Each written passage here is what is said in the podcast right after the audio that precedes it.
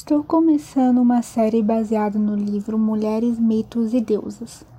Um livro que ressignifica o papel feminino no mundo. E a primeira mulher que contarei a história é uma deusa grega. Seu nome é Nix e essa é sua lenda. Então sente-se, relaxe e prepare-se.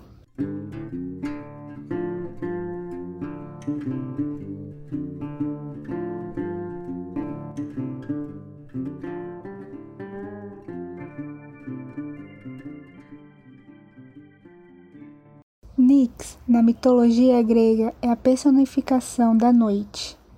Os antigos gregos não compartilhavam da mesma ideia do cristianismo, onde um Deus criou a terra em seis dias e no sétimo dia descansou. Mas antes de começar a falar da deusa Nix, explicarei o contexto histórico em que ela estava.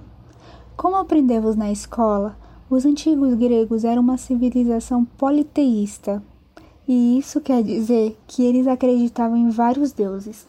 A mitologia grega é um conjunto de histórias e lendas sobre deuses, heróis, titãs, ninfas e centauros, que se originou da união da mitologia dórica e micênica. Os dórios deram origem a Esparta, os micênicos deram origem a Atenas. Mas para falar mais sobre a origem desses dois povos gregos, teria que contar a história da antiga Grécia, e esse não é o foco. Os gregos não tinham a crença de que os deuses eram onipotentes e oniscientes, ou seja, estão em todos os lugares e veem tudo que as pessoas fazem. Para os gregos, os deuses representam uma entidade, um sentimento e às vezes um lugar. Para os gregos, o mundo é sagrado, do céu até uma pedrinha no chão.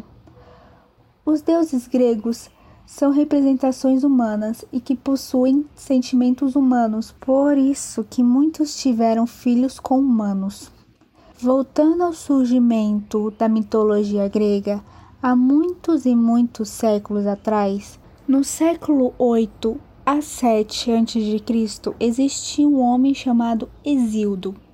Esse homem escreveu um poema mitológico chamado Teogônia também conhecido como Genealogia dos Deuses. E o poema dele deu origem aos deuses gregos que conhecemos, enfim. A deusa Nix, conhecida também como a Noite, é uma das primeiras a surgirem. Na parte que conta sobre o nascimento dos deuses no poema de Exildo, ela desempenhou um papel importante no mito por ser um dos mais poderosos seres a vir à existência. No mito, Nix é filha de Caos. É a segunda figura a surgir do vazio. Nix era irmã de Gaia, Tártaro, Eros e Érabo. E com Érabo, que era seu irmão gêmeo, Nix se casou.